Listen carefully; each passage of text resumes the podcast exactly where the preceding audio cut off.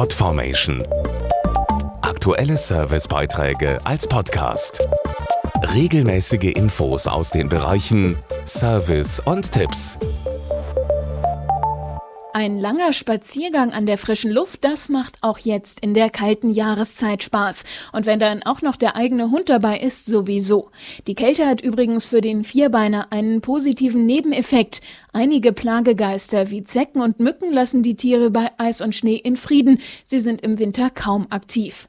Allerdings, einigen Parasiten macht der Frost weniger aus. Sie sind das ganze Jahr über anzutreffen und können richtig gefährlich sein. Und zwar nicht nur für Hunde und Katzen, sondern auch für uns Menschen. Hunde und Katzen schnuppern ja häufig an den Hinterlassenschaften ihrer Artgenossen. Das ist nicht nur unappetitlich, es kann auch ernste Folgen haben. Denn die Tiere können sich so unter anderem mit sogenannten Spulwürmern infizieren. Das Tückische, diese Parasiten können auch auf Menschen übertragen werden. Dazu der Tierarzt Dr. Stefan Pachnecke. Im Fall einer durch Tiere auf den Menschen übertragenen Erkrankung spricht man von einer sogenannten Zoonose. Eine Infektion des Menschen, beispielsweise mit dem Spulwurm, erfolgt durch das versehentliche Verschlucken von winzigen infektiösen Eiern.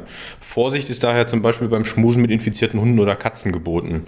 Dabei sind besonders Kinder gefährdet, wenn sie ihre Finger in den Mund nehmen, ohne zum Beispiel die Hände gewaschen zu haben vorher. Studien zeigen, selbst reine Stubenkatzen sind häufig mit Spulwürmern infiziert und können die Parasiten übertragen. Eine Infektion beim Menschen verläuft meist unbemerkt. Je nachdem, welches Organ betroffen ist, können aber auch deutliche Symptome möglich sein.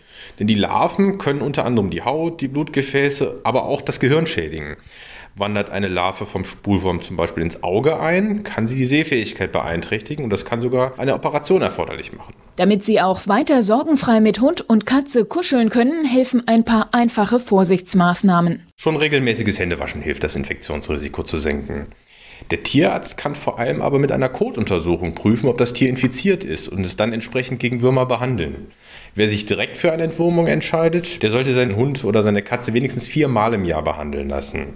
Der Tierarzt berät Sie gerne darüber, welches Präparat am besten geeignet ist. Mehr Infos zum Thema gibt's im Internet auf parasitenfrei.de.